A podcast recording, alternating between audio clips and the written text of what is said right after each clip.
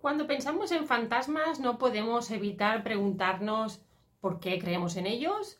Incluso pensamos en qué momento empezamos a creer en los fantasmas. Si eres de aquellas personas que no creen en ellos, pues entonces dirás, responderás a la pregunta que son ilusiones de la mente.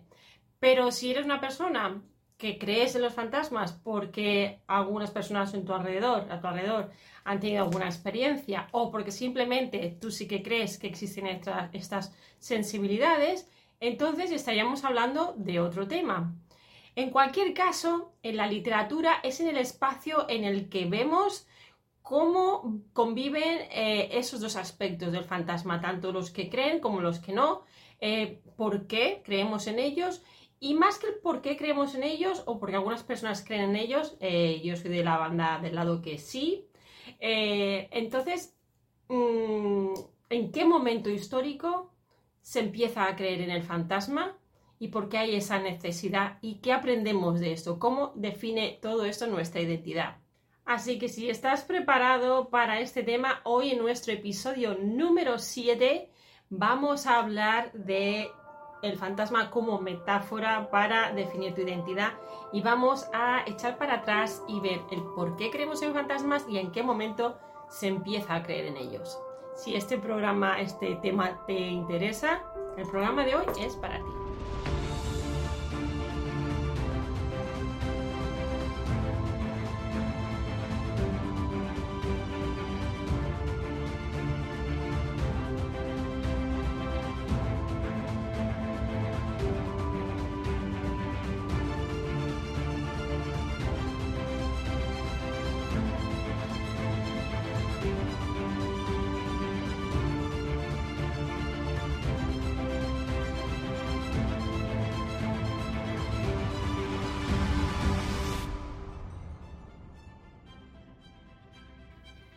Buenas tardes, amigo gótico, amiga gótica. Bienvenido, soy Alice. Bienvenida, soy Alice. Estás en Gothic Land en el apartado Eres gótico, eres gótica, pero no lo sabes. Un lugar donde eh, tu alma se encuentra a sí misma, donde hablamos de todo lo gótico y donde te ayudo a definir tu propia identidad.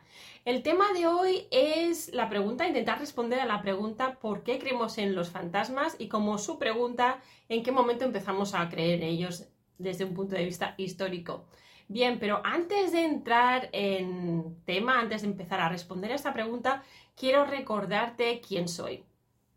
Si esta es la primera vez que estás en mi canal, soy Alice y te ayudo con tus proyectos. Si tienes un proyecto, necesitas que te guíe, necesitas salir de las sombras, estás en una encrucijada en este momento, yo puedo ser esa luz al final del túnel.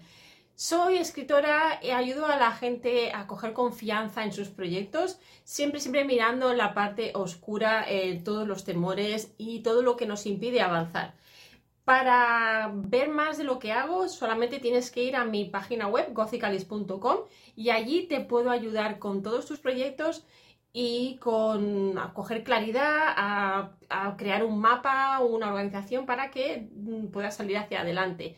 Ya digo, ya sea porque estás escribiendo un libro, porque necesites hacer una exposición oral, porque tengas un proyecto entre manos, porque quieras vender tus productos online incluso, yo te puedo ayudar a sobreponerte o a sobre, bueno, a poder em, solucionar o salir de estos baches que a veces, eh, baches mentales en los que a veces nos encontramos.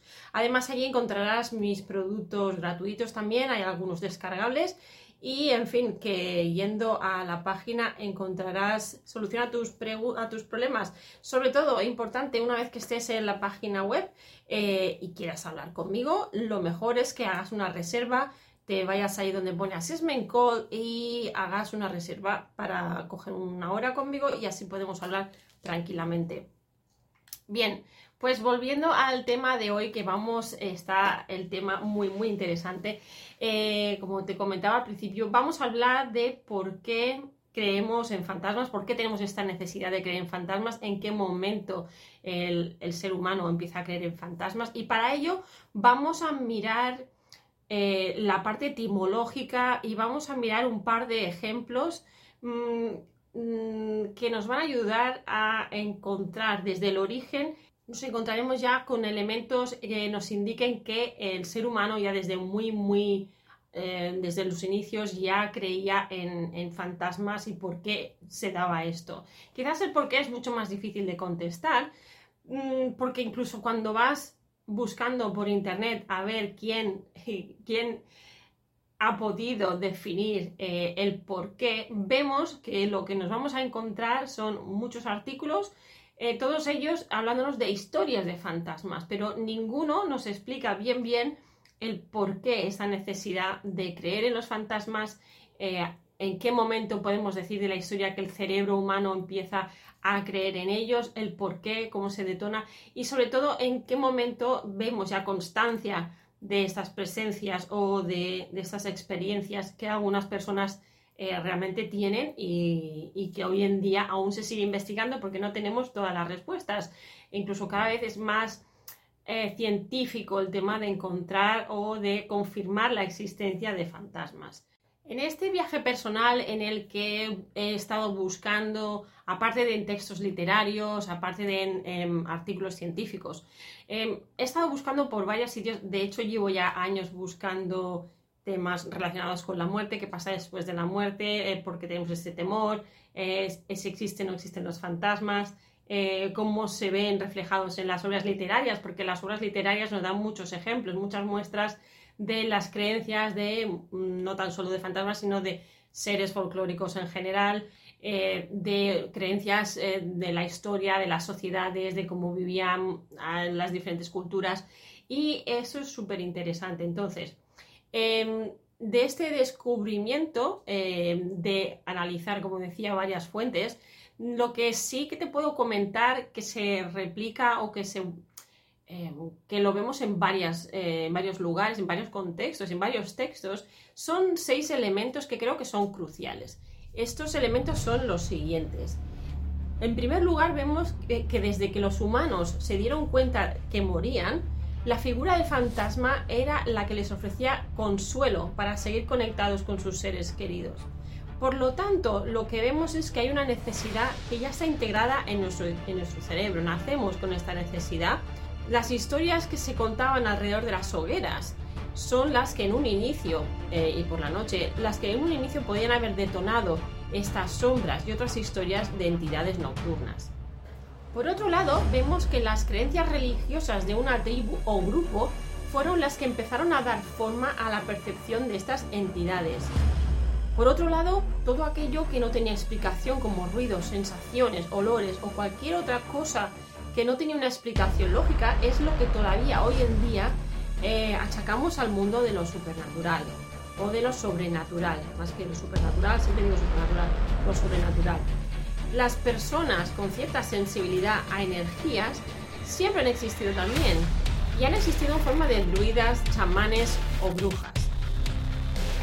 Todo esto me hace en este viaje de conocer más sobre el fantasma y ligado con el episodio 6 de hablar del fantasma como una metáfora para hablar de nuestra propia identidad, mm, uno pues va siempre a, tirando del hilo, tirando del hilo, eh, es lo que me pasa a mí y un poco este vídeo es el seguimiento de lo que, mm, seguimiento lógico de mi cerebro. Entonces yo pienso, bien, para saber, conocer y tener más información que sea correcta, una información veraz, eh, me hace pensar siempre, siempre en el origen de las palabras. Entonces estamos hablando de la etimología. Vamos a ver a partir de la etimología en qué momento eh, se habla de fantasma, en qué siglos empezamos a considerar la palabra fantasma, pero no tan solo fantasma, sino otras, otras palabras, otro vocabulario también hace referencia a fantasma. Verás que es súper interesante. Aquí va a haber un cruce de vocabulario con el inglés. Eh, he hecho servir el libro este de, Oxford, de Dictionary eh, English Etymology. Como verás es en inglés, entonces lo que me he encontrado aquí igual no es exactamente lo que me encontraría en un libro etimológico en español, pero como yo siempre me baso primero en el inglés, em, la traducción la he hecho de aquí, lo que no quiere decir que desde un punto de vista etimológico español, el origen de las palabras que tenemos aquí eh, que verás hoy son más bien una tradición de lo que encontramos en inglés, pero vamos a ver muchas correspondencias, por eso no me preocupa mucho. Pero es muy curioso cómo el lenguaje en cada lengua moldea también el conocimiento y moldea también nuestra percepción del mundo, que esto nos daría para otro vídeo. Pero es muy interesante al hacer esta traducción lo que uno observa con el lenguaje y cómo luego todo esto se ve en los textos, en las traducciones de una lengua a otra, cómo interpretamos el material, cómo interpretamos la literatura. En fin, vamos a ir a la primera palabra que os quiero que te quiero definir, que es ni más ni menos que fantasma. Entonces, en inglés, ghost. El ghost es el alma o espíritu en inglés antiguo. Espíritu sin cuerpo en el siglo XIV. También en el germánico del, este encontramos Geista o Goizdos. Esto está conectado con el sánscrito, Edas, que significaba enojo, y la presunta raíz Gois o Geis con el antiguo nórdico geisa, que significa rabia. En la lengua gótica vemos Usgeishan y Usgeisman, que significaba aterrorizar.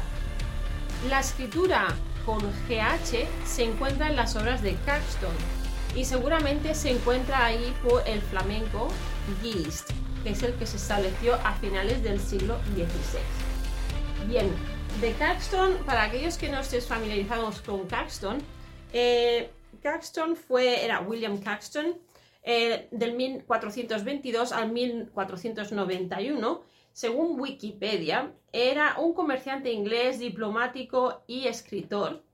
Es el que se piensa, se cree que fue la primera persona en introducir la imprenta en Inglaterra en el 1476. Y como el primer, la primera persona que hizo imprenta, que imprimió, fue el primer vendedor de los primeros libros eh, escritos, eh, impresos. Bien, entonces, como ves, tenemos ya la primera definición de fantasma, ghost en inglés, que esto estamos muy familiarizados con esta palabra. Así que cuando hablamos de fantasma, también eh, pensamos y se nos hace referencia a la palabra espíritu. Entonces, ¿qué entendemos por espíritu? Nuevamente, según nuestro libro etimológico, el espíritu no es ni más ni menos que el aliento de vida, principio vital, ser inteligente incorpóreo en el siglo XIII. También era el elemento inmaterial de un ser humano, poder vital, en el siglo XIV, y cualquiera de las cuatro sustancias de los alquimistas del siglo XIV. Aquí tenemos que hacer referencia a Chaucer, que era también un escritor medieval. Hablamos del líquido de la naturaleza de una esencia en el siglo XVII y del anglo-normando vemos que eh, tenemos un espíritu afético, del espíritu francés antiguo esprit o esprit y del español espíritu. También del latín spiritus, que significa respiración, respirar, aire, vida, alma, orgullo, coraje. En su uso cristiano vemos que es ser incorpóreo. Inevitablemente eso nos lleva a la siguiente definición, que es el alma. El alma es vida, alma, existencia animada, parte espiritual o emocional del hombre. Es espíritu incorpóreo de un hombre en inglés antiguo, principio vital en el siglo XIV, parte esencial en el, siglo XVI. Vemos que viene del griego aiolos, que significa movimiento rápido, que se puede mover con facilidad saewolos, el alma concebida primitivamente como algo etéreo que dura muy poco tiempo. Como veis, aquí tenemos bastantes, eh, los, todas las palabras que estamos viendo están todas muy relacionadas y como que se complementan las unas a las otras. Nuestra siguiente palabra es espectro. Como espectro tenemos aparición, fantasma, viene del siglo XVII, francés spectre o de latín spectrum, también spectrum o espectro. También se hace referencia a la banda coloreada de un rayo de luz cuando se divide o se deshace. Y aquí viene ahora la siguiente, la curiosidad de la que os hablaba em, con referencia a las similaridades, similitudes de una lengua con la otra. Fijaros bien, tenemos ahora nuestra palabra siguiente es phantom en inglés, que en español sería fantasma. Nuevamente, como phantom en inglés encontramos ilusión, decepción en el siglo XIII, cursor mundi, que sería lo que llamamos en español el mensajero del mundo. Ahora os explico lo que es. Es eh, también una aparición o un espectro del siglo XIV, ilusión mental, imagen producto sueño, del sueño, eso es súper importante también, del siglo XVI, esta definición, y aparición sin sustancia en el siglo XVII. Así que como ves, conforme va evolucionando los siglos, también va evolucionando un poco la definición y, el significado de, las palabras. ¿Qué quiere decir el Cursus Mundi o el mensajero del mundo? El mensajero del mundo, nuevamente referencia a Wikipedia, que está bien explicado, es que tan pronto, aparece tan pronto como en el siglo XIV, una serie de poemas religiosos escritos en inglés medio, que representa un volver a, contar mm, extenso de la historia de la, de la cristianidad, desde su creación hasta el juicio final, hasta el día del juicio final. Bien, esto es muy, muy interesante y vas a ver por qué ahora. Es interesante porque teniendo en cuenta los siglos eh, de los que hemos hablado y en los siglos en los que aparece la nomenclatura, y aparece el vocabulario, el registro en papel del vocabulario, mm, vemos que hay esta conciencia y hay esta necesidad de escribirlo. Lo que no quiere decir que sea la primera vez que, surge el término, porque eh, seguramente ya sabréis que primero se crea el lenguaje y más tarde se crea la, escritura. Entonces, estuvo muchísimo antes de, tener la, la, evidencia escrita, tenemos la evidencia oral que está también demostrada o que está también la encontramos en algunos elementos como lo que vamos a ver ahora. Antes incluso de la literatura eh, tenemos imágenes y tenemos eh, otros recursos para ver en qué momento ya se inició o ya se, empezaba a hablar de esta conciencia del fantasma. Es en este sentido en el que te voy a hablar ahora de dos cosas. Te voy a hablar de dos elementos. Por un lado, eh, una referencia en los dos casos son referencias a artículos en los cuales hay información, por un lado, sobre una tablilla babilónica en la que ya vemos eh, un tema de fantasmas, que ahora te voy a explicar, y en el segundo caso también una referencia, una referencia también eh, literaria, eh, un artículo de un escritor, en el cual se nos nombra, hace referencia en su artículo, a algo que es muy importante en el mundo griego del teatro. Vamos por pasos. En el primer paso, en el primer caso, nos encontramos con la escritora Livia Gershon. Eh, escribió para la Smithsonian Magazine, la revista Smithsonian, el pasado octubre. Nos cuenta, nos habla sobre la posibilidad del registro más antiguo sobre fantasmas. Y ese registro es lo que tenemos ahora aquí en pantalla, que es una tablilla babilónica datada en el 1500 antes de la era común. Y en esta tablilla lo que vemos es que, eh, bueno, el título del artículo es 3.500 años eh, de antigüedad, eh, una tableta, una tablilla, perdón, babilónica, que puede contener la primera aparición de un fantasma conocido. Entonces lo que aquí tenemos es que en el artículo que tenéis aquí en la esquina de la, de la diapositiva, lo que ves es que em, un escolar, un estudioso de, la Edad Media, eh, que, conoce los escritos, parece ser que ha encontrado esta tablilla mm, babilónica en la que em, se muestra un fantasma masculino guiado hacia el otro lado, para que cruce al otro lado.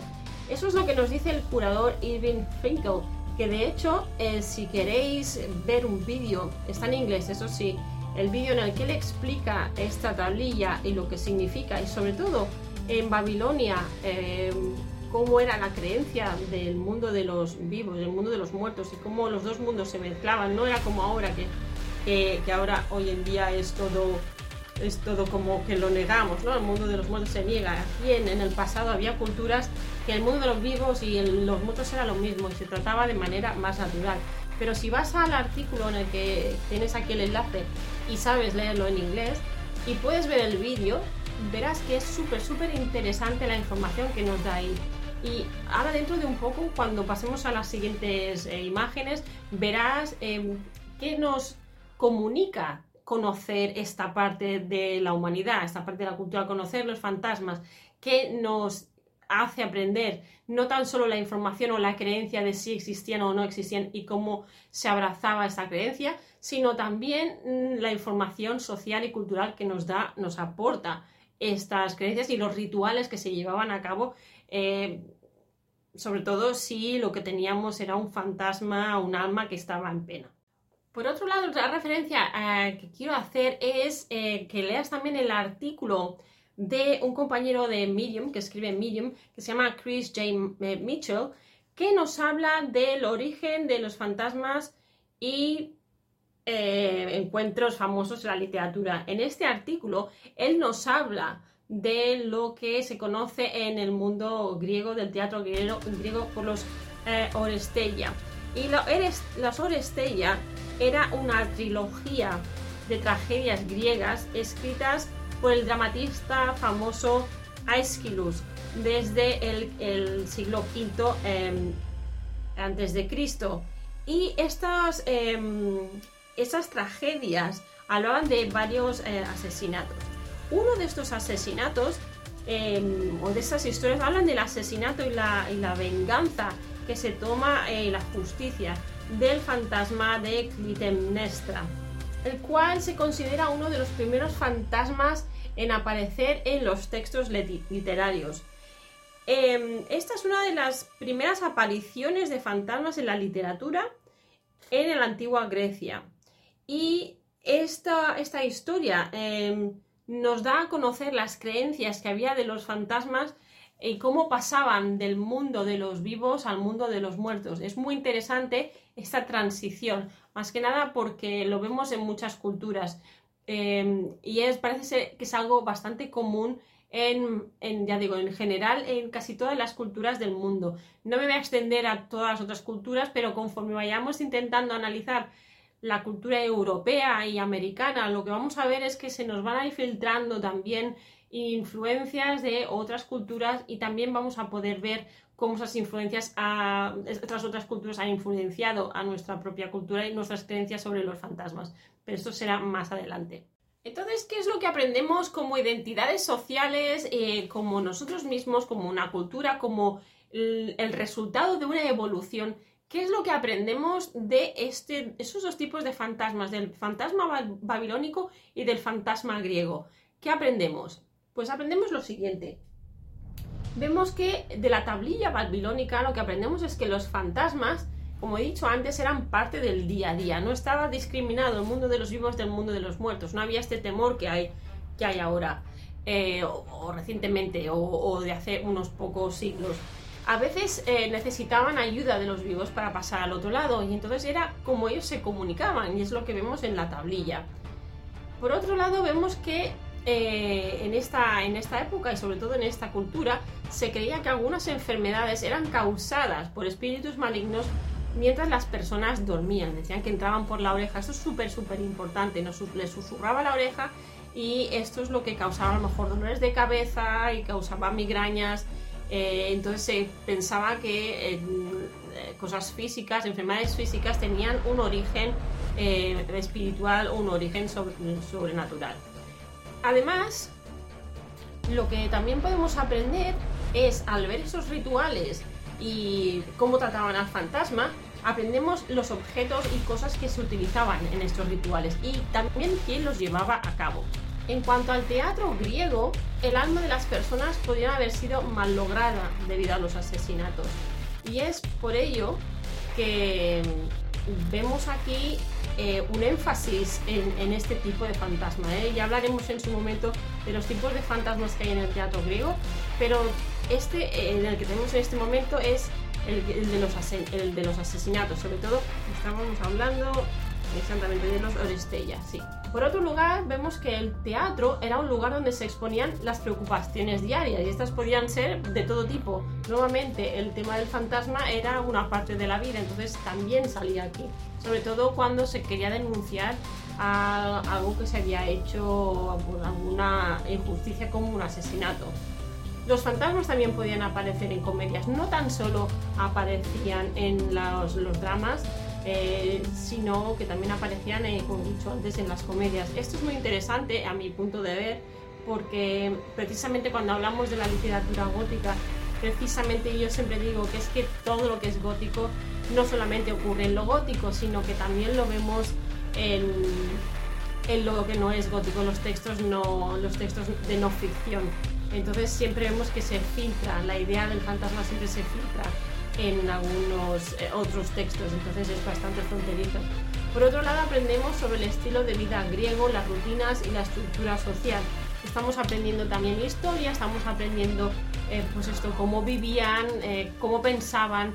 Entonces, claro, la literatura nos muestra todas estas cosas, pero es que a través del fantasma estamos, estamos viendo la identidad social de un grupo social, que es aquí donde quiero llegar, porque a partir ya de la siguiente sesión, del siguiente vídeo, en el siguiente episodio ya vamos a meternos aquí un poco más en este entorno desde el punto de vista sociológico, el papel del fantasma desde un punto de vista sociológico y literario. Y aquí es donde ya vamos a entrar a hablar y a utilizar eh, Medieval Ghost Stories de Andrew Jones, que por eso toda esa introducción viene antes de poder trabajar el libro, porque aunque el libro empiece hablando de las historias medievales, ciertamente va a hacer también un recorrido al origen de estas historias medievales, de dónde, qué es lo que heredan las historias medievales, porque todo esto va a sentar las bases del fantasma que vamos a tener en la época gótica, en el gótico temprano, en la época victoriana y lo que ya se ha ido sucediendo. Quiero cerrar el tema de hoy diciendo algo que comenta Andrew Jones en su libro, que viene a ser lo siguiente. Él nos cuenta, nos dice que los eh, fantasmas sirven como un rebalance cultural histórico y de historias personales, eh, los cuales nos ayudan a corregir la historia. Pero eso ya es lo que comentaremos el próximo día.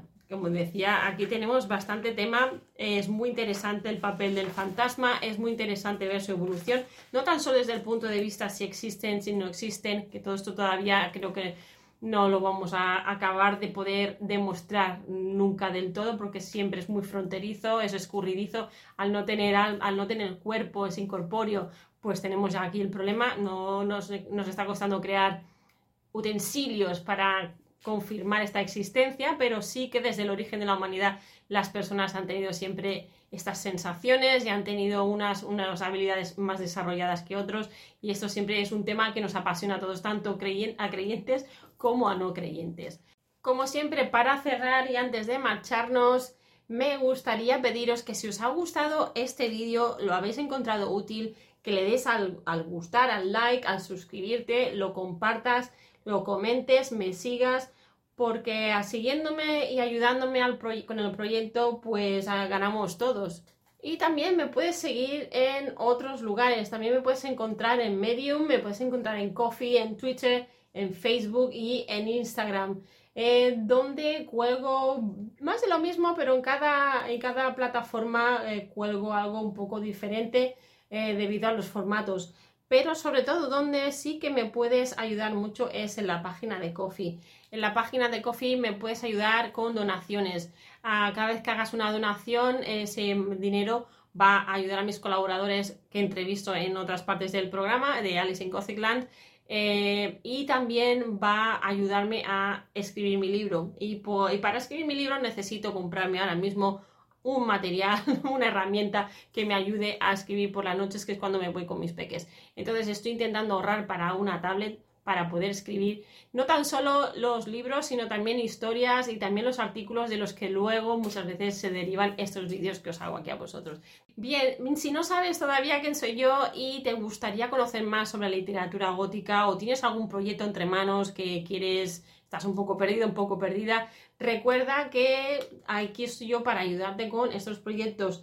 Eh, como soy escritora, creadora de confianza y auditora de proyectos, te puedo ayudar a tener claridad, a vender tus productos, a vender tus servicios y preparar presentaciones, ya sean laborales, académicas, utilizando tu pensamiento crítico. Muchas veces simplemente te ayudo a tener un propósito, a tener claridad y con esto vamos marcando un planning, eh, un organigrama, un, lo que a ti te vaya bien, porque me adapto mucho a todos los perfiles, siempre utilizando el pensamiento crítico, siempre haciéndote todas las preguntas eh, para descubrir todas las zonas oscuras en las que no has acabado de pensar o que no considerabas y así acabamos creando un plan de trabajo.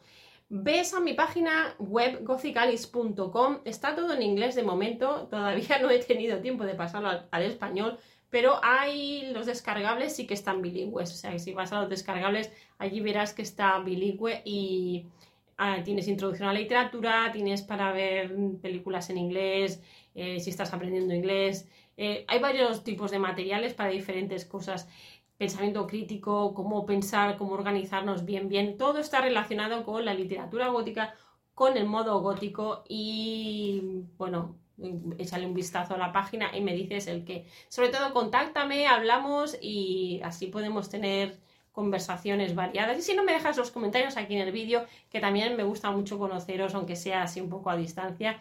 Y aunque no os vea la cara, pues eh, sé que me estáis escuchando y que estáis disfrutando. Eh, muchísimas gracias, espero que os haya gustado, espero que tengáis ya para pensar durante otra semana. ¿Creéis o no creéis en fantasmas?